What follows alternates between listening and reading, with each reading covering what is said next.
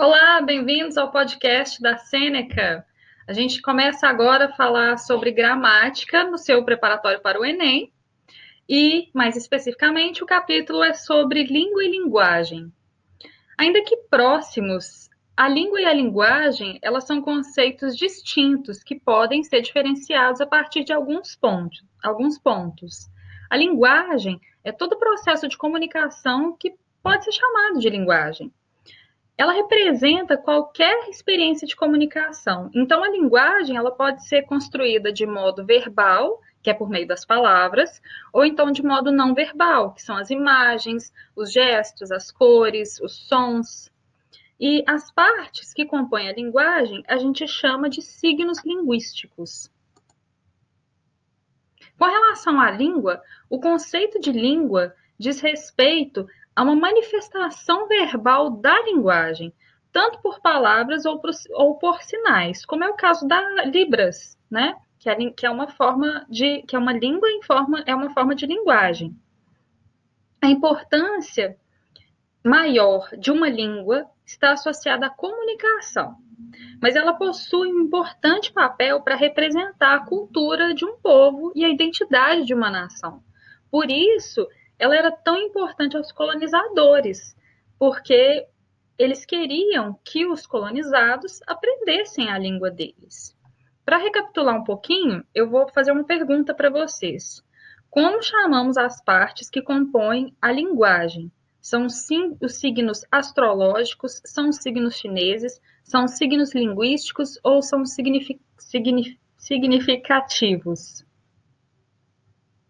Então, a gente chama as partes que compõem a linguagem, a gente chama de signos linguísticos. Vamos chegar um pouquinho mais aqui adiante, falando especificamente de signo linguístico. Que isso é o quê? É a união indissociável entre um significante e um significado. O significante, ele corresponde à imagem mental acerca de uma palavra. Se a gente fala mesa, automaticamente a imagem de uma mesa vem à nossa mente. O significante, ele é subjetivo, visto que cada pessoa possui uma imagem particular imaginada. Algumas pessoas vão imaginar uma mesa grande, outras pessoas vão imaginar uma mesa pequena. Essa fase do signo linguístico também é conhecida como imagem acústica.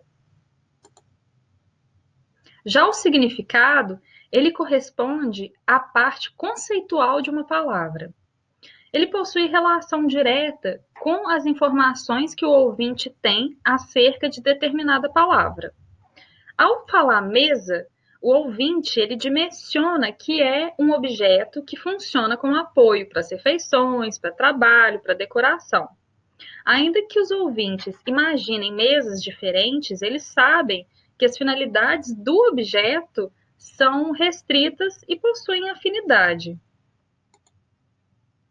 Já o signo linguístico, ele é a união entre um significante e um significado, como eu tinha falado, e ao falar mesa, por exemplo, há um significante, que é a imagem mental que surge, e um significado, que é o conceito do objeto.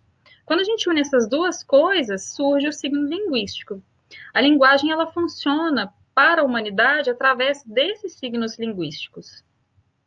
Então, para a gente recapitular, o que é formado pela união entre um significante e um significado? É o signo linguístico, é o idioma, é a linguagem ou é a língua? É o signo linguístico.